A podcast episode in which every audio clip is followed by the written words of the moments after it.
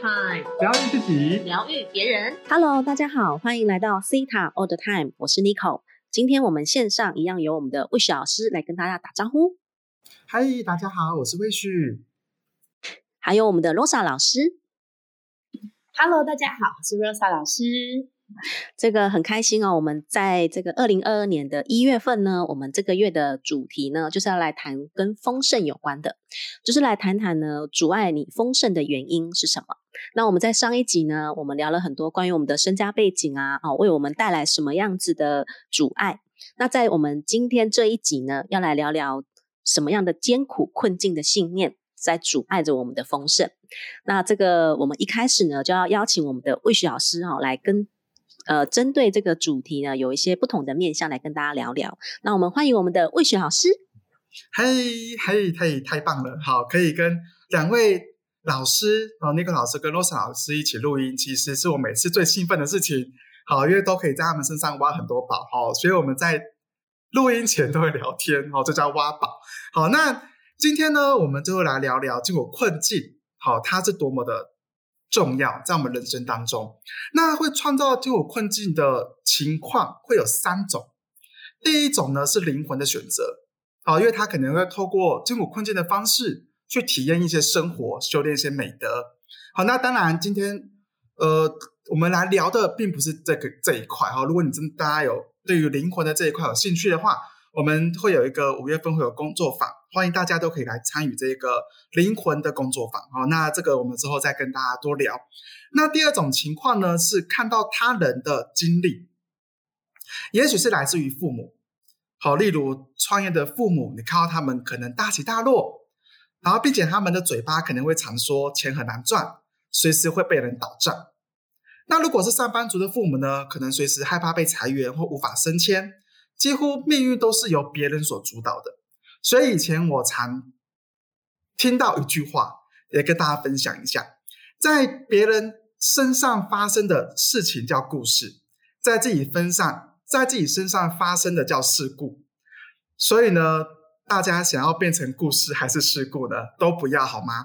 好，因为当我们常因为这个故事触动到我们，变成我们自己人生所发生的事情的话呢，我们就会有很多的这个艰苦困境的情况会发生。怎么说呢？这也是我要跟大家讲的第三个他人的一句话。啊，这是第三个艰苦困境会有的情况。那当然，我们从故事刚才讲到的故事或灵魂的选择，那第三个就讲的是金玉良言。金玉良言是最容易让人家陷入到艰苦困境的状态。在我十九岁的时候呢，我就接触到了直销业务类，进进去会非常的励志，所有的一句话，他们都会归类为叫金玉良言。例如，挫折困难都是上帝包装过后的礼物。要走出艰苦困境的人生，才能淬炼出成功的果实，或者是要培养面对挫折的勇气。这是我们每一天都在讲的话。那乍听之下呢，他们非常的励志，但随着这声音重复的刺激，它将渗透到我们的骨髓、记忆还有潜意识，最后变成信念，推着我们往前走。例如，你现在开始要面对这个挫折困难了，你就会开始说：“那我就开等等于是我要面得到上帝的礼物了。”所以你就会开始陷入到这样的一个情境当中，然后你的人生就会不断的高潮又迭起。像我以前呢，因为这些金玉良言的关系呢，我感觉我明明已经快要成功了，结果下一秒呢又被打回原形，就诶又感觉什么都没了。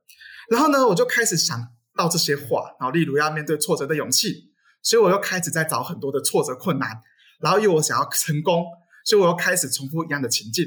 那之后呢，又开始砰又下来了，这个又回到原点了。所以我那时候我就会容易产生这种自我怀疑啊、自我否定的情绪，然后我只能继续靠着励志的环境跟金玉良言突去突破自己。当然了。重复的这样的一个情况，我大概持续了超过十年的时间，我都因为这个金玉良的关系呢，我开始不断的经历艰苦困境的情形。那所有的朋友呢，如果你跟魏许老师曾曾经走过的路是相似的，或者是你现在正在走这一块，大家请不要灰心，我们要去勇敢面对这个议题。当我透过西塔疗愈去面对这个思绪，去学习区分金玉良言是推动我们往前，还是阻碍我们往前的这些想法，并且释放掉这些因子之后，我不到半年的时间呢，我就跳脱出了艰苦困境的循环，找到我人生的道路，并且成为我自己命运的主宰、灵魂的船长。好，所以呢，这个是我跟来整理出来跟大家分享的这三个会阻碍我们。好，也会阻碍我们丰盛，也会创造这种困境的情况。好，那这是我简单的分享，谢谢大家。谢谢魏雪老师的分享啊，我觉得就是透过我们去了解，来从哪一些面向来了解我们的这些艰苦困境，它到底是怎么阻碍我们的？我觉得这个真的是很重要的一件事情哦。谢谢魏雪老师。那呢，我们接下来邀请我们的 Rosa 老师来跟大家分享一下关于他。遭受过的 艰苦困境有吗？有吗？罗莎老师，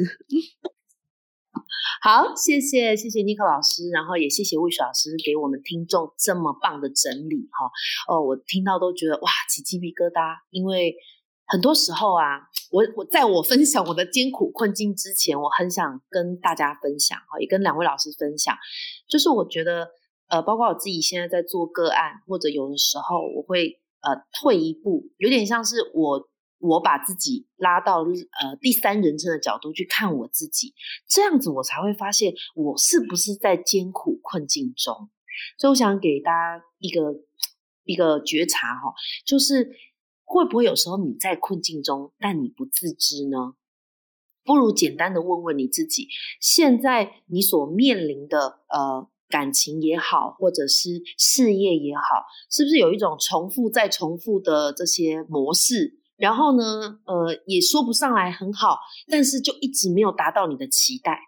Maybe 这就是你的艰苦困境，就是艰苦困境，它不是真的多苦哦。你今天突然变乞丐，你家突然交家道中落，不是这个意思。我觉得艰苦困境，它就是你的一个模式，你的一个某某几个信念，像刚刚魏老师举例的，呃，某几个信念呢，让他呢不断的在某一个某一个状态里。而不自知啊，一直到学了西塔疗愈啊，还有还有做了很多的挖掘跟清理呢，才发现这件事情。这是我第一个想要跟大家分享的啊，就是觉察一下自己是不是在艰苦困境当中。然后第二个事情是，最近我的个案中啊，有好几个呢，在疗愈的时候会会会说这句话，我觉得都是我的问题，都是我不好。我都已经检讨这到这样了，到底还要我怎么样？我我到底要怎么样才能够配合别人？啊，就是有一个感觉是，好像什么都是我的问题，什么都要我去负责任，什么都要我去挖掘跟清理。呃，无论你是不是西塔疗愈师哈，或者是你是走其他身心灵的，因为我想跟大家分享，就是当我们每一次都要去挖自己，或者是。找自己的毛病，好，觉得自己有一些什么 problem 啊、问题或或者麻烦的时候，这 maybe 也是一个你的艰苦困境。好，所以以上这两个呢，想让大家想想看。那讲一下 Rose 老师的艰苦困境，我觉得艰苦困境呢，绝对是呃爱情感情这一块哈。那过去呢，我总觉得呃。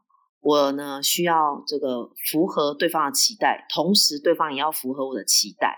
于是这些好多的期待，这些好多的标准，包括什么？包括我打电话去的时候，对方要接；对方打电话来的时候呢，我可能不要让他等这个超过三声铃声哈，或四声铃声。好，这些小小的细节都是我的期待值。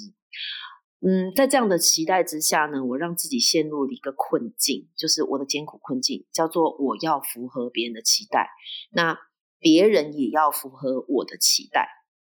好，那大家知道，当这个能量上呢，就是属于互相索取的感觉，我要索取他，然后呢，呃，可能我遇到当时我遇到的这些伴侣啊，大部分都是什么？大部分是。他们会呃非常符合我的期待，然后最后我就觉得哦太无聊了，这些期待都符合了，所以又想了新的花招，叫他 再度符合我其他的期待。于是这些期待就这样层层层层的叠上去。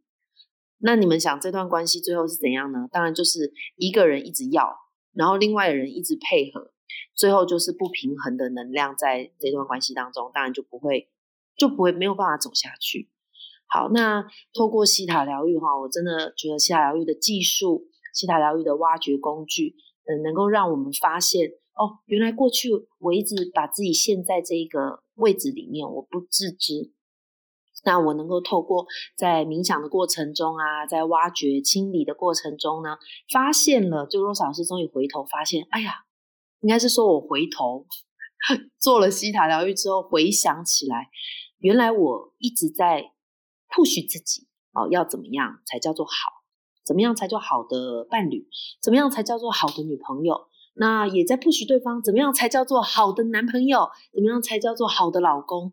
哇，真的是把彼此都逼得死死的啊！真的是一个很大的困境。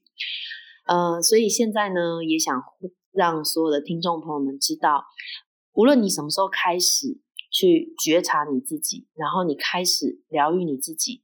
所有的困境呢，你都会看到它是一种礼物，OK？哦，你但是这一句话呢，你不要把它当成像 刚刚魏老师讲的金玉良言哦。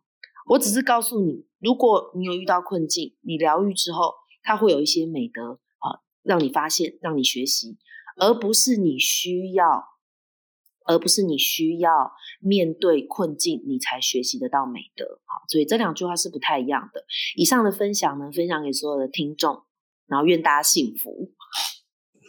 好，谢谢，谢谢罗莎老师哦，我觉得真的很棒。我觉得我因为灵魂呢，都会想要学习到不同的美德。那透过嗯，我们在学习美德的过程当中，有的时候呃，我们的信念系统呢，会用。这个遇到这些艰难困境的方式来学习，这个是因为我们的一些潜意识当中的限制性信念造成的。那我觉得在学习西塔之后呢，我们就可以更有觉知的知道，我们可以不用透过这些困境哦来学习，然后来创造我们人生中的丰盛。那当然，丰盛呢有很多来自不同的，除了金钱的，还有关系上的，生活的很多的面向都是可以呃感到丰盛。所以刚刚这个罗莎老师讲的很棒哦，有的时候呢，我们是。不自觉的是在怎么样的困境当中，就是或者是你在困境当中你不自知。我们刚刚一开始要录音的时候呢，我就说我不知道我有什么艰难困境，就一下子呢真的是准备的时候也想不起来。然后我就想到说，哦，原来我已经去清理掉很多这些在细胞的记忆当中的这些困境的感觉。呃，我记得我在呃呃回到台湾的时候，二零年，然后我回到台湾。然后接触了西塔疗愈，可是因为这个疫情的关系呢，让我的我在中国的这个工作呢是中断的现象，所以我在二零二零年呢是非常的焦虑。那那个对我来讲是我人生中一个很低潮的时期哦。那因为我我自己的个性是那种非常的呃乐观啊正面的那种人，我觉得我一直都是带着这种很乐观的思维在过生活。